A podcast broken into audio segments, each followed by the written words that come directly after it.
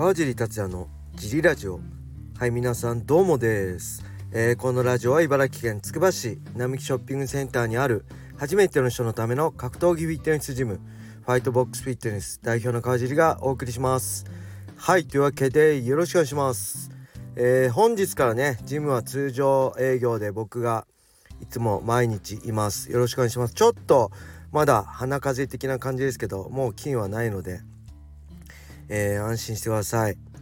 えー、たくさんのねご来店をお待ちしております。はい。そして昨日はねワンの日本大会の追加カードありましたね。えー、なんと日本人アトム級対決かな？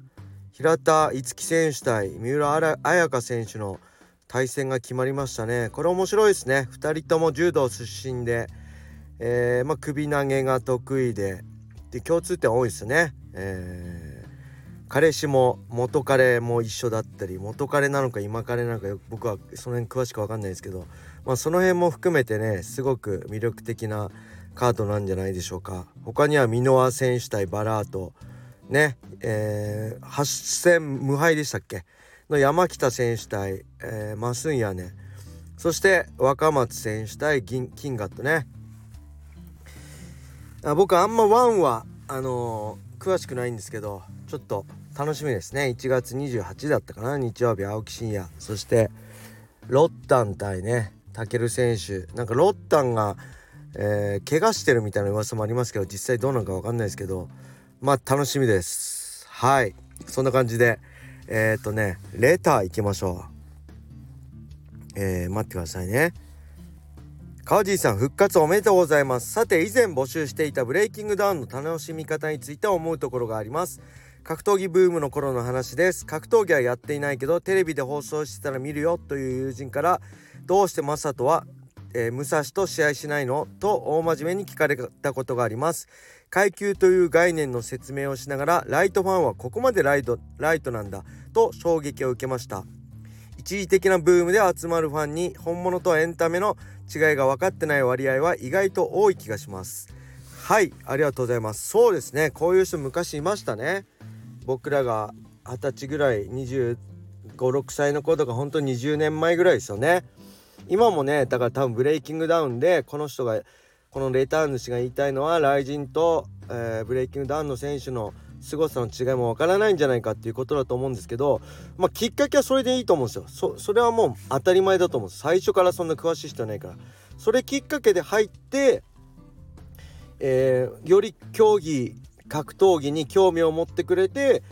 あマサトはこんなすごいんだあ武蔵はヘビー級で頑張ってるんだっていうそこを理解してくれるようになれば僕はいいと思うんですよね。でそこを相手に商売すればいいと思うんです僕たちは。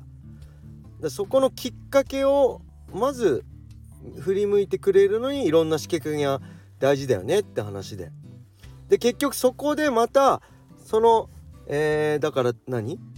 なんで正人と武蔵は戦わないのっていうとこで終わっちゃう人はそれでいいそのままでいいと思うんです。そこを相手にしてたらそこをいやいやこれはねこうでねこうでねっていちいち一人一人に説明できないんでそこから入ってより深みにはまってった人に雷神だったりまあ USC だったりねこの本当の MMA の素晴らしさを理解してもらえればいいのかなと思いますね。そうじゃない人に本当の MMA を理解してもらえる。のは大変だしそこが何だろう。そのジャッジっていうんですか？こっちからこっちこっちからこっちになると思うんでそういう意味ではたくさんの人にあの理解してもらって本当にそこで好きになった人は、まあ、ブレイキングダウンとライジングのファイター USC ファイターが違うのは分かるよねって話を僕はちょうどまさに言いたいんですよね。それが分かんない人は、まあ、結局ほっといても何も分かんない格闘技興味持ってないんだからほっといていいんじゃないのって話ですね。はい。だたくさんそこから興味持ってより深みにはまってくれる人を増やしましょう。増やしたいなってことです。はい。それではもう一個いきましょう。川尻さんこんばんは。昔から応援しています。川尻さんの戦う姿を見て仕事の励みになっていました。質問ですが今回思い切って安定した公務員を辞め起業することにしました。これまで格闘家が自分のメンターになってきました。以前 BJ ペンがベストになるためにはナルシストじゃないといけない。自分がベストだと思うことが大事だと言っていました。一方川尻さんはゴミ戦やゴミ戦の敗北や怪我を経験して若さから一皮向けて自分を客観視していたからこそ BJ や日本人ファイターでいうと堀口選手のような無敵なキャラではなくネガティブさも伺えました。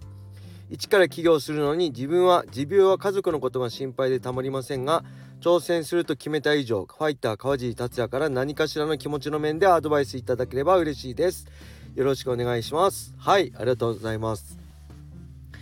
思い切りましたね。公務員から公務員を辞めて起業する。そして家族がいるとのことでこれは思い切りましたね。まあ決めたからにはもうやるしかないんで前に進むしかないんであれですけどうーんまあ僕はねどっちかっていうとこういう気持ちのアドバイスはね得意ではないですね。なんでかっていうと気持ちが弱いからですね。あのー、気持ちが強かったらもっと大事なところで勝ててたと思うんですよね。実力通りの結果しか僕は出せてないんです。自分より強い相手には負けるし自分より弱い相手には勝ってきた。ただそれだけなんですよね、えー、100回に1回を持ってくるみたいな。例えば青木真也対エディ・アルバイスの足関節みたいなね。100回に100回戦ったら99回は負けるけどその1個を一発目に持ってくるよっていう僕はねそういう引きの強さっていうか気持ちの強さがないんですよ。だからそういう僕が偉そうに言えることもないんですけどえー、っとねまあ一つはねあんまり考えすぎないことですね。僕も基本あんま深く考えてません。それがいいのかどうか分かりませんけど。ただ何事も考えすぎたら一歩踏み出せなくなるんですよね。これはね結婚とかでもそうです結婚もよく考えてみたらあれ？結婚しなくてよくね？って思っちゃうんですよねだからもうこれもノリと勢いで僕も結婚したしまあ僕がジム始めたのもまあ半分ノリと勢いですね。うん、もうここで負けたらジムやろうと思ってましたけど、まあ半分ノリと勢いです。勢い、一歩踏み出すことが大事です。もう一歩踏み出したら2歩目踏み出すしかないんで。あのー、人生坂道なん基本。もう一歩歩き出したらもうコロコロコロって転がるだけなんでその一歩目が何よりも重くてなかなか出しづらい一歩やったらもう前に進むしかないんであとはね必死で頑張るだけなんですよ。でむしろ僕はそれよりもあの前段階が大事一歩踏み出す前にどれだけ準備するかとか考えるかとか僕はね結構そっちの方が大事なんじゃないかな。で考え出すとさっきね一歩踏み出せなくなるっていうけどじゃあ考えなくていいかっていうとそうじゃないんですよね。しっかり考えて用意をした上であの踏み出す勇気が必要なんですで一歩踏み出したら考えすぎずにあとはとにかく前に進むだけですねで最近ほら手数より串数の神田さんがジム出すって言っていろいろね頭の中でまだ出してもないのにって自分は言ってますけどいろいろジムのこと考えてますけど僕はねあれでいいと思うんですよね。僕もめちゃくちゃ考えてました。僕毎回試合前は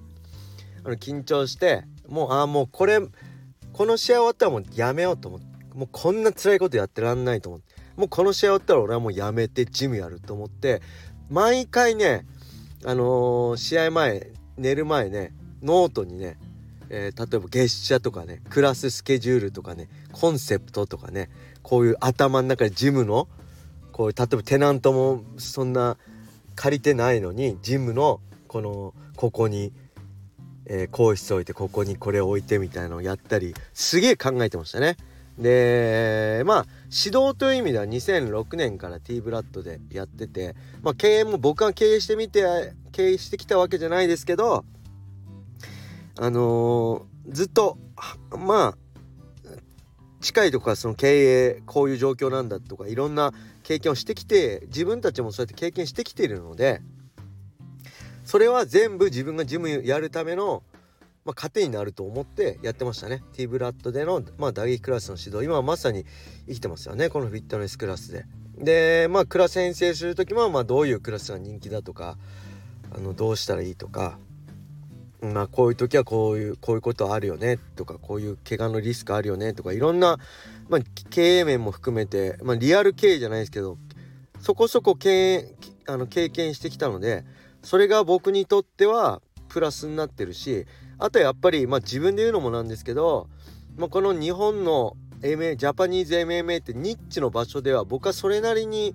結果出してきた方だと思うので、まあ、知名度なんかも少なからず全くない選手に比べたらあ川尻のジムここにあるんだっていうそういうのもあったんでそれも全部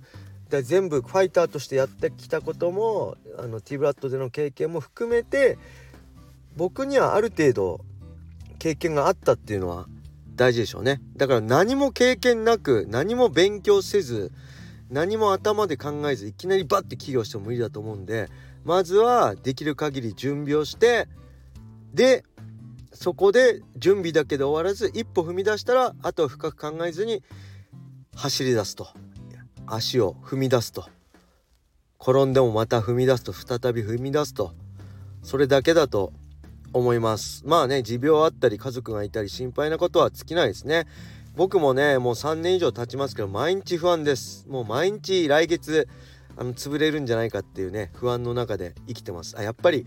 ジムね始める前はまあいわゆる毎月収入があって安定してすごい楽になるんじゃないかなと思ってたんですよ。それまでの僕って結局ファイトマネー戦わなきゃファイトマネー入ってこなかったんで無収入だったんで戦うことでしかお金の収入がなかったんで基本的には。だからそれが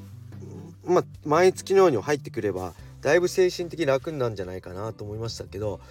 あのむしろ今の方が精神的に追い込まれますね。大変ですね。うん。本当にこれ前から言ってますけどファイターめっちゃイージー。格闘家めっちゃイージーですね。うん、だって自分のために頑張ればいいし毎日練習するだけでいいんだもん。練習すれば強くなるんだもん。で練習して強くなんないやつはあの練習の仕方が足り間違ってるか、まあ、努力が足りないかだと思います。まあ才能がないって言っても才能は基本的に普通ぐらいあればなんとかなるんで努力で。日本のトップぐらいは。だから